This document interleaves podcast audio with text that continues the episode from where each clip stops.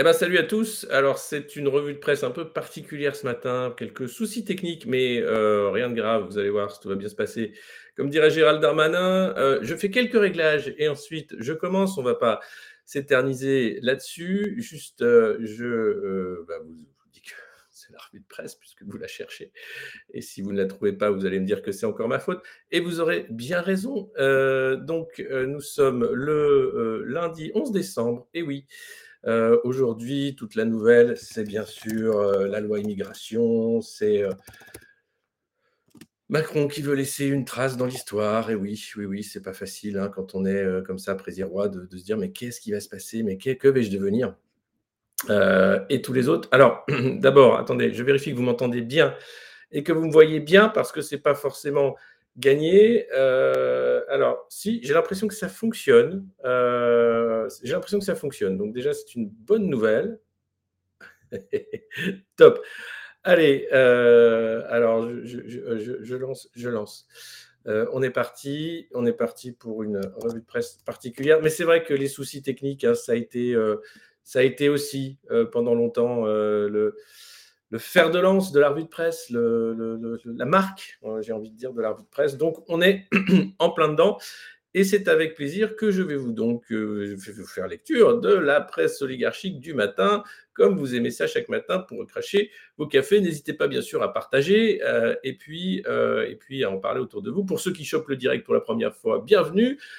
Pour les autres, Bagenet, c'est bonjour et puis, bah, on va commencer tout de suite avec, les nouvelles les nouvelles fraîches, hein, du jour, avec Aurore Berger, par exemple, ministre des Solidarités. Je ne pourrais pas partager les images, désolé qui annonce la mise en place de travaux d'intérêt général pour les parents défaillants, le paiement d'une contribution financière pour les parents d'enfants coupables de dégradation et une amende pour les parents ne se présentant pas aux audiences qui concernent leurs enfants.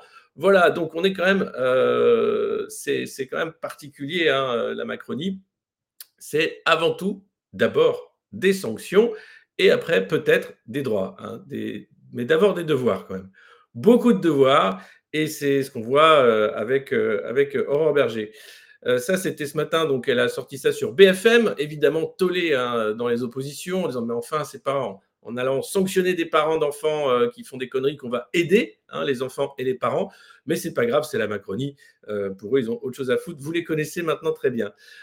C'est Valérie Pécresse ensuite qui fait la une. Alors Valoche, euh, comme on l'appelle dans le milieu, eh, m'avez manqué Vous savez, c'était ce discours merveilleux euh, quand elle était candidate à l'élection présidentielle.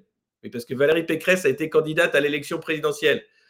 Ça peut paraître dingue comme ça quand on ne connaît pas le pays, mais c'est vrai, elle a vraiment fait ça et c'était euh, assez, euh, assez dingue. Alors, qu'est-ce qui s'est passé? Ben, Tout simplement, drame, énorme drame. Hein. Vous connaissez tous Zineb El Razoui, euh, qui euh, luttait contre l'islamisme radical, qui a reçu de nombreux prix, et notamment le prix Simone Veil, hein, euh, attribué par le vote des franciliens. Alors voilà, du coup, eh bien, elle a décidé de retirer ce prix, voilà, malgré le courage du combat contre l'islamisme de Zineb El Razoui. eh bien, la région Île-de-France a décidé de retirer ce prix en accord avec les descendants de Simone Veil. Et pourquoi? Eh bien, tout simplement à cause de ses récentes déclarations quant aux tragiques événements survenus en Israël et dans les territoires palestiniens depuis le 7 octobre. Dans son retweet d'un parallèle entre Auschwitz et la riposte israélienne contre les terroristes du Hamas à Gaza, qui sont outrancières et choquantes, elles ont terriblement meurtri nos compatriotes qui ont vécu la barbarie de la Shoah. Elles ne nous semblent absolument pas conformes au message de paix porté toute sa vie par Simone Veil, qui a joué un rôle essentiel dans la réconciliation franco-allemande, blablabla. Et donc, elle retire le prix. Et voilà, Zineb, euh, gros dérapage, hein, Zineb qui a choisi finalement de dénoncer la politique israélienne à Gaza avec euh, la catastrophe humanitaire, puisque c'est un euphémisme de parler de catastrophe humanitaire, mais c'est déjà quand même important d'en parler. Et il suffit de, de, faire ça. Alors évidemment, faire le parallèle avec la Shoah, c'est pas malin, hein, c'est vraiment pas un truc qu'il faut faire, mais elle l'a fait. Résultat, hop, on lui enlève le prix. Ça s'appelle bien sûr le contrôle social. On y est déjà. Qu'on le veuille ou non, il y a des choses qu'on n'a pas le droit de dire dans notre société. On n'a pas le droit de dire, par exemple, que euh, l'Ukraine, bah, il y a quand même des nazis en Ukraine, par exemple. Par exemple, ça, on n'a pas le droit. Il y en a. Hein. Euh, on n'a pas le droit de dire, euh, voilà, je vois tout ça, normal. mais ce qui n'est pas normal, c'est que ça aille à l'encontre en fait de la liberté d'expression et puis surtout qu'on aille jusqu'à enlever des prix qui ont été remis pour tout à fait les mêmes raisons, puisqu'elle critiquait le terrorisme islamique et surtout les excès, bien sûr, de l'islamisme. Alors là, on entend des choses ces derniers jours. quand même, le fils, par exemple, de Benjamin Netanyahou, qui explique qu'il n'y a pas de Palestine. La Palestine, ça s'appelle Jordanie. Hein. Donc voilà, si les Palestiniens veulent un pays, c'est la Jordanie. Pour le reste, ils font autrement. Donc voilà, assez, exceptionnel ce, ce petit week-end, vous allez voir. On a eu aussi quand même, et là, c'est le sommet de la honte. Euh, quand Jordan Bardella, leader du Rassemblement national, était invité en Guadeloupe, une journaliste de la chaîne RCI fait une interview sans complaisance de ce Jordan Bardella, expliquant quand même, euh, vous racontez un peu n'importe quoi sur euh, l'immigration, sur les chiffres aussi, on écoute. eh bien, elle, s'appelle Barbara Olivier Zandronis et elle a été tout simplement virée, virée de sa radio parce qu'elle a fait une interview sans complaisance de Jordan Bardella Allez sur Caisse de Grève, je ne peux malheureusement pas partager la vidéo, mais vous trouverez l'extrait de vidéo où bah, c'est une interview avec euh, bah, une journaliste qui ose poser des questions qui fâchent et qui fait vraiment son boulot. Alors, quand c'est Routel Krief, euh, tout le monde la défend en disant Quoi Jean-Luc Mélenchon a fait un tweet sur Routel Krief? Mais il n'a pas le droit du tout. Quand c'est Barbara Olivier Zandronis, silence radio, il n'y a personne pour la défendre. Tout comme le présentateur aussi de TV5 Monde euh, qui s'est fait recadrer, personne pour le défendre.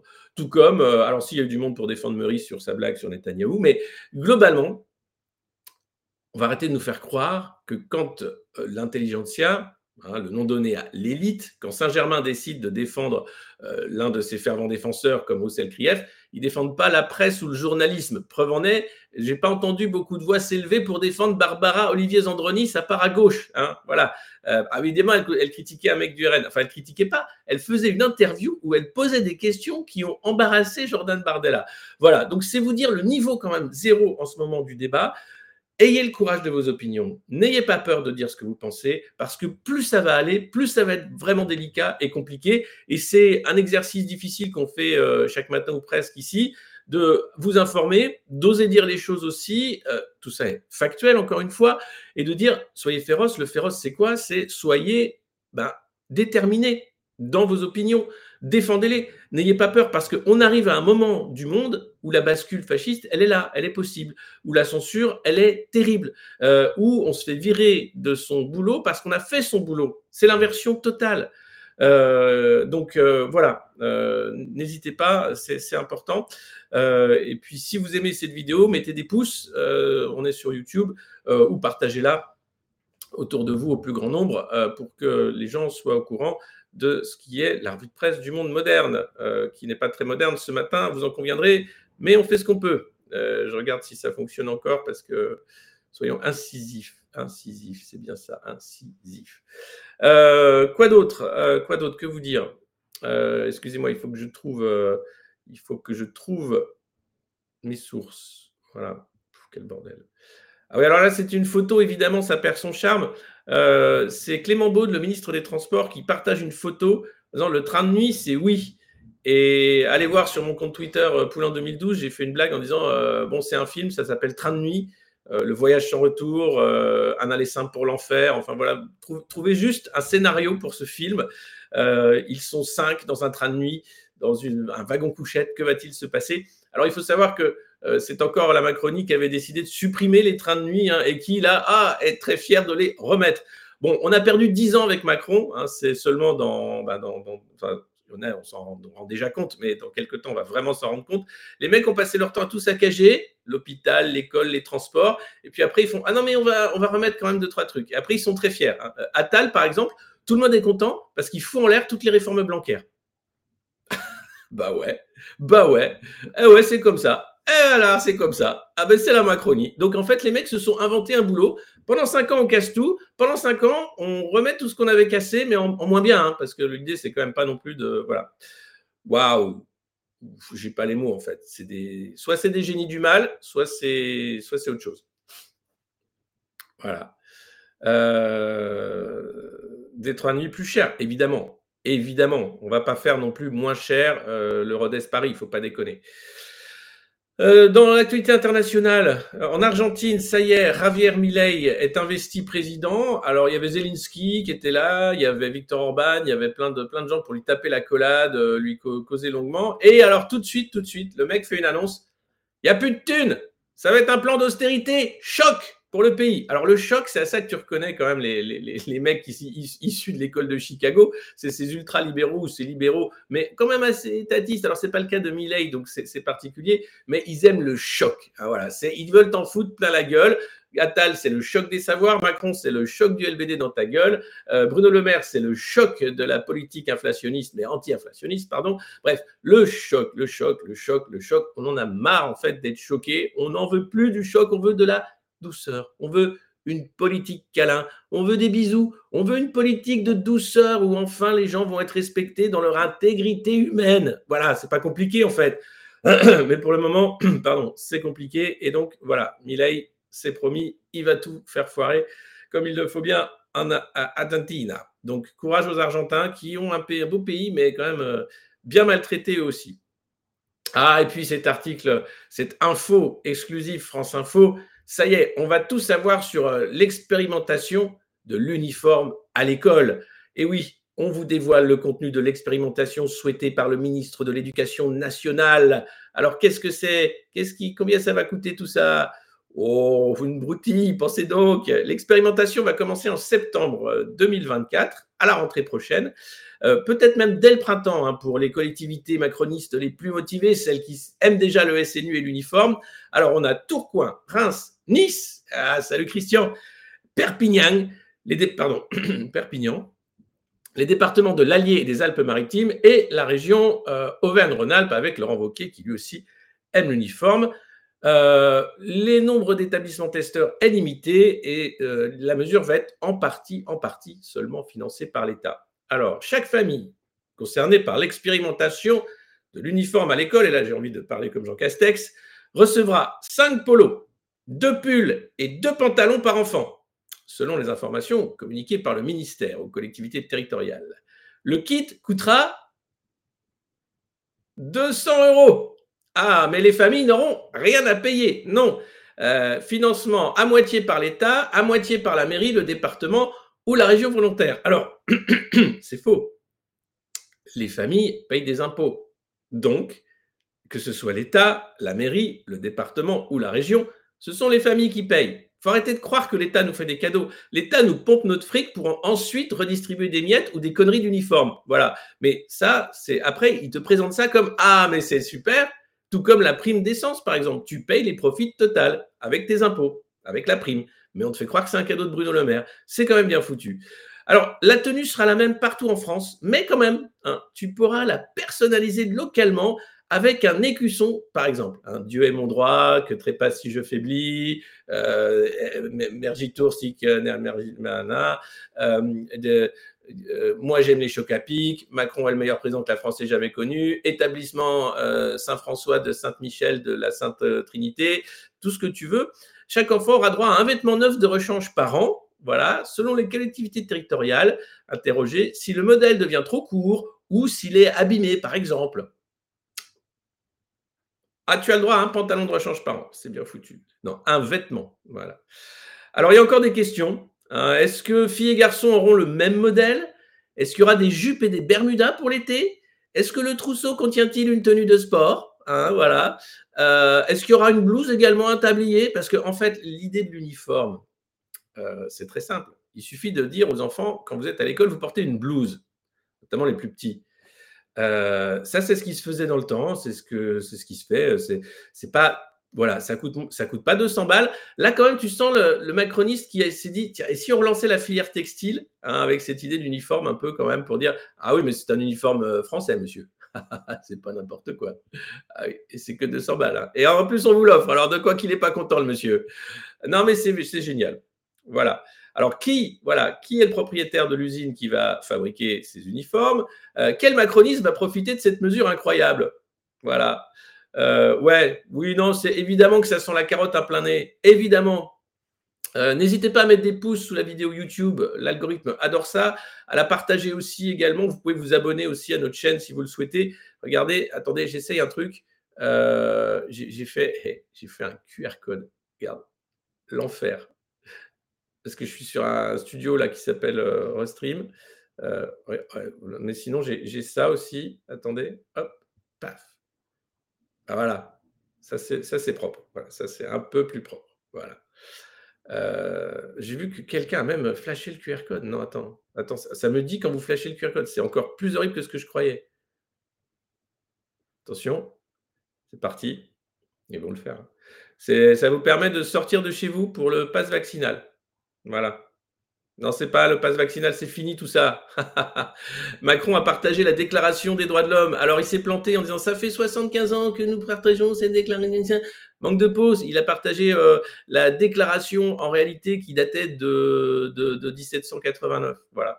Alors très vite, hein, en, bout d'une heure, les équipes de communication ont rectifié le tweet hein, d'Emmanuel Macron, mais le mal était fait. Les mecs euh, en sont là. Euh, vous êtes 16 à avoir scanné le QR code, vous êtes des grands malades. Bravo. 17. Ben, je, vais le laisser puisque c'est comme ça. Voilà. Je vais le laisser. Non, mais sérieux. Non, mais. Euh, comme ça, on parle d'uniforme, on parle de monde d'après. Donc voilà, nous rentrons de plein pied dans la modernité. Voilà. Je, trouve ça merveilleux. je ne sais pas si ça marche. Hein. Ça se trouve, c'est une grosse douille, ça va directement sur le site de La République En Marche. Euh, oui, 17 sur 2500, ça va. Mais il faut, le faire. Il y a des curieux. Ils se disent, ouais, peut-être c'est une blague, c'est pour télécharger l'album et tout. Mais je ne crois même pas. Euh, allez, euh, on continue. Pardon, excusez-moi. Et, hop. Non. Hop. voilà. voilà, on est bien. non, je vous remets ça, c'est quand même plus propre. Voilà. Euh, on continue euh, avec l'actualité qui n'est pas en reste ce matin. Donc l'uniforme, vous avez compris, hein, voilà. Oh là là là, c'est assez terrible. Alors là, on est sur Macron qui veut gérer le temps long. C'est dans le Parisien, le journal qui appartient à Bernard Arnault.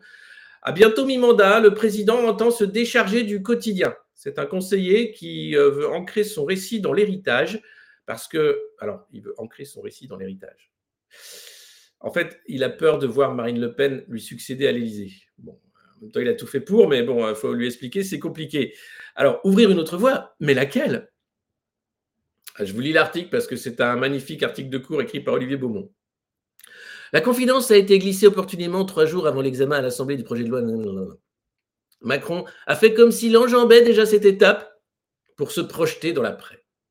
Vendredi soir, au détour euh, d'une visite du président au Panthéon, Le Monde dévoilait son intention d'un prochain rendez-vous avec la nation en janvier pour envoyer un message d'unité aux Français, une initiative qui vise à redonner une espérance et un goût vers l'avenir mais il ne veut pas en dire plus à ce stade. Alors l'idée est simple, hein, c'est une allocution du présirois, donc égale une allocution du président. Donc vous, vous, frottez déjà les mains en disant chouette, on va pouvoir raconter n'importe quoi vu que Macron va raconter n'importe quoi. Et c'est vrai, rien n'est encore finalisé. L'idée c'est qu'en 2024, c'est une année exceptionnelle hein, puisqu'il y a les JO, euh, les cérémonies du débarquement, l'inauguration de Notre-Dame, grosse année de célébration où Macron va essayer de prendre la lumière en disant c'est grâce à moi tout ça.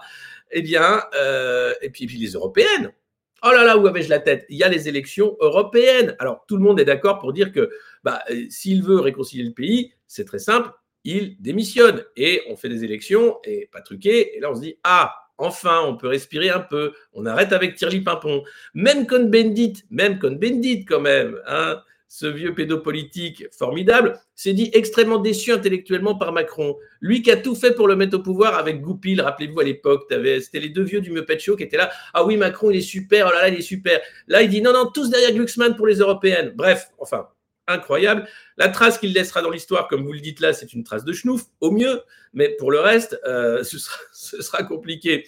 Avoir des résultats encore visibles dans dix ans, voilà. Non, euh, en fait, attention, attention. Euh, voilà ce qu'il dit, hein, euh, la trace une fois partie de l'Elysée. Je ne vais pas être dans le commentaire du commentaire. Je nous invite tous à regarder là-haut et à savoir dans les moments que nous vivons ce qui est important et ce qui est accessoire. Encore une fois, il parle comme un prêtre, le métier qu'il aurait dû faire plutôt que président. Mais bon, c'est pas grave. Ça, c'est parce qu'il était à Notre-Dame aussi. Voilà, euh, il s'était déguisé là en travailleur. alors, les polémiques qui vont et disparaissent deux jours plus tard, ce n'est plus son sujet. Il doit sortir de tout ce qui peut diviser le pays. Voilà, attention. Lui, ce qu'il veut, c'est se concentrer sur ce qui doit faire nation entre nous, comme l'uniforme, par exemple. Mais le problème, c'est qu'il veut continuer les réformes et nous en mettre plein la gueule. Hein. Il ne veut pas juste dire je, m'en vais, j'ai fait le sale boulot, bravo, ce serait très bien. Non, il veut continuer avec, bien sûr, il y a un bilan d'étape, hein. France 2030, bien sûr, hein, le plan d'investissement, 54 milliards. Euh, voilà, il a peur que son nom figure du mauvais côté de la postérité. Voilà, il ne veut pas rien faire, il veut travailler, travailler, travailler. Et il est très confident. Emmanuel Macron, il est très fort en même temps. Euh, ensuite, on a la une euh, du Parisien aujourd'hui en France. Désolé, je ne peux pas vous partager ce matin les petits euh, extraits, pas en live du moins. les dangers d'une guerre qui s'enlise en Ukraine, 22 mois de guerre et ça n'en finit pas, des morts bah, beaucoup trop nombreux, des familles quand même qui commencent à en avoir marre, les femmes de soldats ukrainiens qui ont manifesté à Kiev pour demander le retour de leur mari pour qu'ils soient remplacés par d'autres au front. Euh, évidemment, c'est une guerre sale, c'est une guerre qui ressemble euh, aux guerres du XXe siècle, tout simplement, avec euh, beaucoup de pertes humaines, avec des jeux tactiques sur le sol et avec pas, pas grand-chose d'avancé d'un côté comme de l'autre. Les Russes tiennent leur position, les Ukrainiens eh bien, essayent de, gagner du terrain, mais ils ne font que perdre des hommes. Alors, heureusement, il y a une interview, excusez-moi, d'Ursula von der Leyen. alors, précisément ce matin, il n'y a rien qui va. Euh, euh, une victoire russe aurait un effet, sur notre capacité à vivre en paix. Voilà ce que dit Ursula Tombola. Soyons clairs. Notre paix et notre prospérité actuelle, nous les à la victoire des Alliés pendant la Seconde Guerre mondiale et à la paix rendue possible par la construction européenne et la protection de l'OTAN. Alors, elle oublie de dire qu'il y a eu la guerre des Balkans, etc. Elle oublie aussi de mentionner le rôle des Russes hein, dans la libération euh, de l'Europe, notamment de l'Allemagne. Après, bon, évidemment, L'impérialisme soviétique a fait qu'il y a eu quand même quelques pays d'Europe de l'Est annexés par l'armée rouge. Mais bon, les Ukrainiens se battent pour la même chose. Et notre devoir, autant que notre intérêt, c'est d'être à leur côté, autant qu'il le faudra. Voilà, autant qu'il le faudra. Parce qu'en ce moment, côté américain, ça commence un peu à basculer de l'autre côté en disant, mais on leur a déjà donné beaucoup, qu'est-ce qu'ils veulent de plus? Et des avions, plus de bombes euh, et un soutien, bien sûr, sans concession jusqu'au bout. Euh, alors, les Américains sont en train de temporiser, parce qu'élection présidentielle aussi en 2024. Euh, les Européens, en revanche, il y a un sommet européen la semaine prochaine, le 14 et 15, pour voir si l'Ukraine peut rentrer dans le processus d'adhésion à l'Union européenne. Pour le moment, la Hongrie est contre.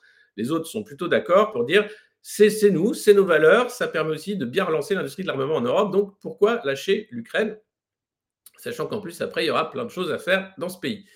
Une victoire russe en Ukraine serait lourde de menaces pour ses voisins, nous dit Ursula, dont certains sont membres de l'Union européenne. Poutine ne cache pas ses ambitions de recréer une Russie aux dimensions impériales passées. Alors, j'ai pas vu ça passer, mais bon, dans la tête d'Ursula, c'est ça. Et comment imaginer que nos économies ne payeraient pas le prix de cette tension et menace de conflit permanente Alors, ça, c'est la phrase que je préfère. Comment imaginer que nos économies ne paieraient pas le prix de cette tension et menace de conflit permanent Par les sanctions qui font que quand même bah, l'économie européenne, après le Covid, est en train de s'effondrer. Là, on nous explique que le risque, ce serait de refaire du business avec la Russie. OK, pas de problème. Euh, une victoire russe aurait donc un effet sur la stabilité de notre continent, notre capacité à vivre en paix et sur notre prospérité à long terme. Alors, euh, bon, tout ça, c'est quand même assez dingue. C'est Ursula évidemment, vous avez là la doxa hein, à l'état pur. Hein, c'est un, petit shoot de doxa. Euh, il faut continuer la guerre parce que c'est bon hein, pour éviter la guerre. D'accord. Alors que vous avez là des indices politiques qui sont à deux doigts de dire qu'il faut s'engager en guerre contre la Russie de manière ouverte. Voilà où on en est. Sur LCI, les mecs ont un peu lâché la rampe. Renaud Pilat, c'est plus trop. Ils sont là. Oui, mais on avait dit qu'il gagnait, mais, mais non, mais oh, qu'est-ce qu'on en a dit des choses? Mais Poutine est passé quand même une heure avec Netanyahou. Il a fait une tournée euh, plutôt euh, bien reçue, voire reçue comme un grand chef d'État dans les pétromonarchies. Il n'est pas du tout isolé sur la scène internationale, sauf dans la tête des dirigeants de l'OTAN. Bref, les mecs sont vraiment, vraiment, vraiment graves. Voilà. Qu'est-ce que c'est que ça là? Ça y est, c'est fait. Qu'est-ce que c'est ça? Mon Dieu Christ. Euh, supprimer, euh, signaler. Voilà.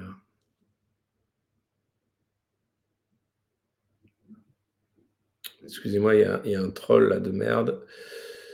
Euh,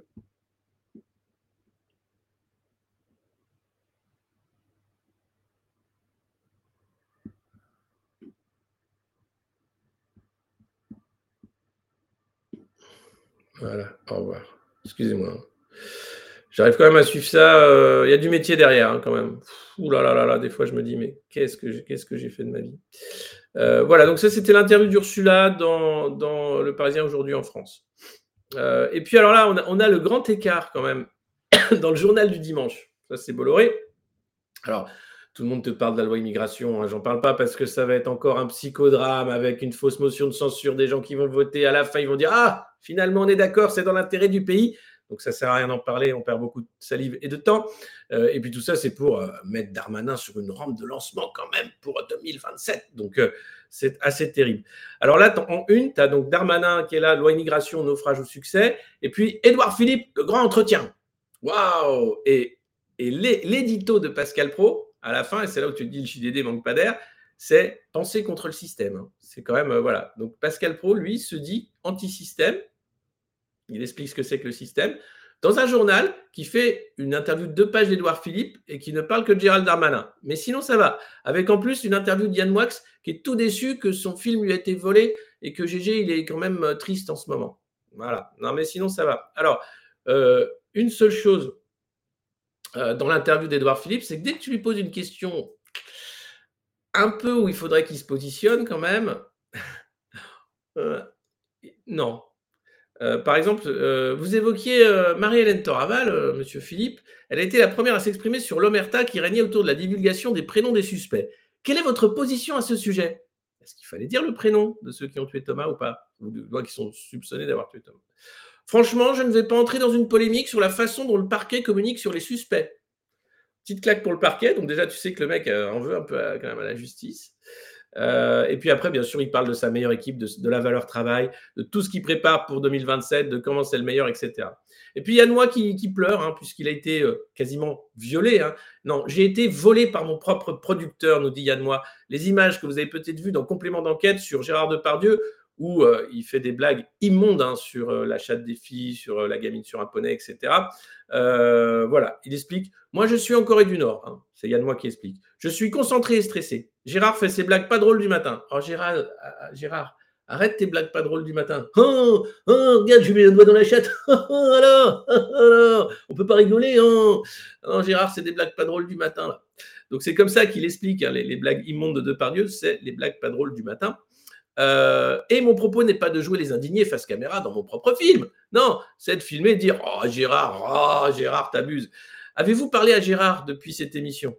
Gérard est abasourdi que mes images aient pu être volées pour servir à un autre contexte que celui pour lequel elles ont été tournées. Nous avons ramené de Corée du Nord, lui et moi, un grand film, un beau film, un film fort et puissant qui montrait le pays comme personne ne l'avait montré avant.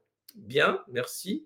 Et donc après, finalement, euh, la question qui, la question quoi, la question JDD, mais comment va-t-il? Gérard Depardieu est un homme qui se bat. Merci, merci Yann. Et puis, euh, est-ce que vous allez faire des poursuites judiciaires? Elles sont lancées. Et je veux dire ceci, que justice soit faite. Si Gérard Depardieu a bel et bien commis des crimes dont il est accusé, et dans un registre beaucoup moins grave et presque dérisoire et en comparaison que, justifie, euh, que justice pardon, soit faite en punissant ceux qui ont porté atteinte à mes droits et à mon image, ma réputation et mon travail. Et voilà, c'est ça Yann, tu viens de vivre le non-consentement. C'est un truc qui s'appelle le non-consentement. Ça arrive même quand on s'appelle Yann Moi. Et bah, résultat des courses, ça fait quand même pas mal mal au cul. Voilà. Euh, c'est formidable. On n'est euh, pas du tout dans un monde aux valeurs inversées. Tout va très bien, Madame la Marquise. On a une chance exceptionnelle, comme je vous le disais euh, l'autre fois, d'être dans un pays exceptionnel avec des gens qui sont tous exceptionnels. Regardez, on est tellement exceptionnel que je remets le QR code tellement ça m'a fait bader en fait le fait qu'on puisse avoir cet outil hein, euh, à la portée de tous, et pas seulement, et pas seulement d'un régime proto-totalitaire. Euh, voilà. Euh, en tout cas, mais il est. Mais non, Depardieu n'est pas mort, en fait. Alors, il est peut-être cramé, mais encore, parce que beaucoup de gens prennent sa défense, donc tout va bien. on ne peut pas dire qu'il soit mort, non. oui, les, femmes de 20 ans, je ne sais plus. Enfin, vous savez, ça c'est dans le JDD, le journal donc qui explique, où Pascal Pro explique ce que c'est que le système. fatigue, grosse fatigue. Euh, et puis, euh, qu'est-ce qu'il y avait d'autre aussi? Bah, Je vous ai dit Cohn-Bendit très déçu par Macron. Ah si, si, cette nouvelle, on en avait déjà parlé dans une revue de presse précédente, mais elle est euh, validée par le quotidien du médecin. La France qui est en nette dégringolade dans le classement européen de la mortalité du nourrisson. On est passé de la troisième à la vingtième place. on peut dire que c'est une politique criminelle qui a été mise en place par les gens qui sont au pouvoir parce qu'il n'y a plus assez de monde aux urgences pédiatriques, parce qu'il n'y a plus les moyens de sauver les bébés, parce que les gens qui décident en fait de faire des économies sur le dos de l'hôpital choisissent de tuer des gamins. Voilà. Euh, et c'est pas autrement qu'il faut le dire en fait. Voilà. C'est pour ça que je vous dis défendez la liberté d'expression attaquer, si vous êtes journaliste, utilisez cet outil que vous avez formidable qui est de poser des questions avec des faits derrière qui font mal. Mettez en contexte et, surtout, euh, bah, euh, voilà, euh, renseignez-vous, informez-vous, ne prenez pas tout ça trop au sérieux quand même, mais voilà ce qu'il faut faire. qui est mort au bout du fil Je ne sais pas.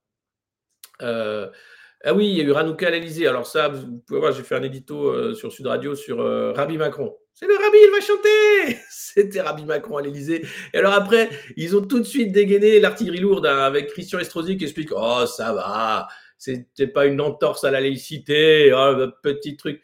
Et, tout ce qu'il disait, c'est pas du tout une cérémonie religieuse, alors que ta meilleure Habib qui fait ah là là là là, derrière qui arrive, ah là là, si Dieu le veut, ah là là, Israël a qui, qui fait un truc genre, tu dis non mais, mais quand est-ce qu'on fait l'Aïd à l'Elysée, les copains?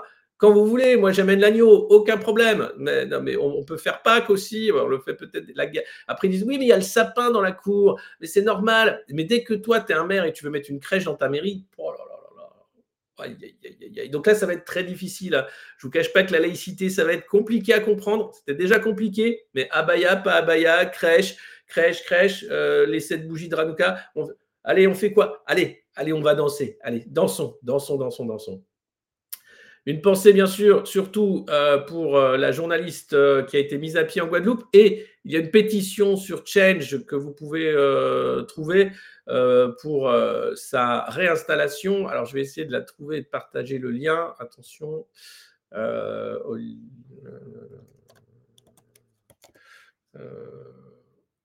comment je peux la trouver? Non, on va perdre. C'est sur Change. Vous pouvez trouver la pétition. Euh, je, redis son nom, c'est Barbara, Barbara Olivier Zandonis. Euh, je vais trouver c'est Barbara Olivier Zandonis? Pétition. Parce que rétablir, voilà, rétablir euh, Barbara à l'antenne de Change.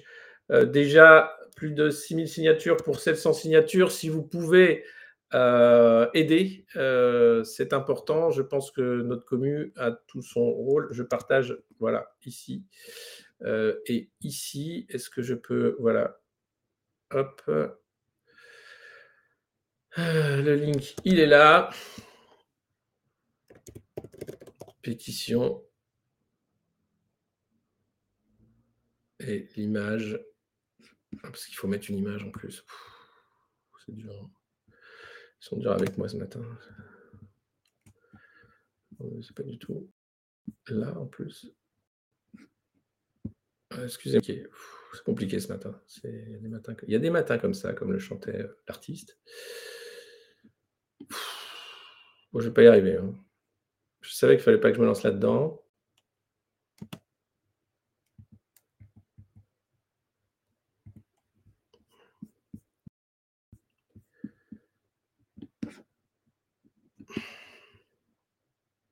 Vous voyez ma souffrance là?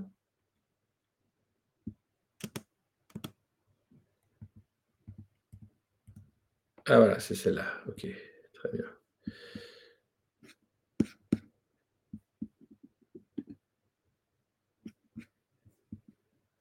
Hop.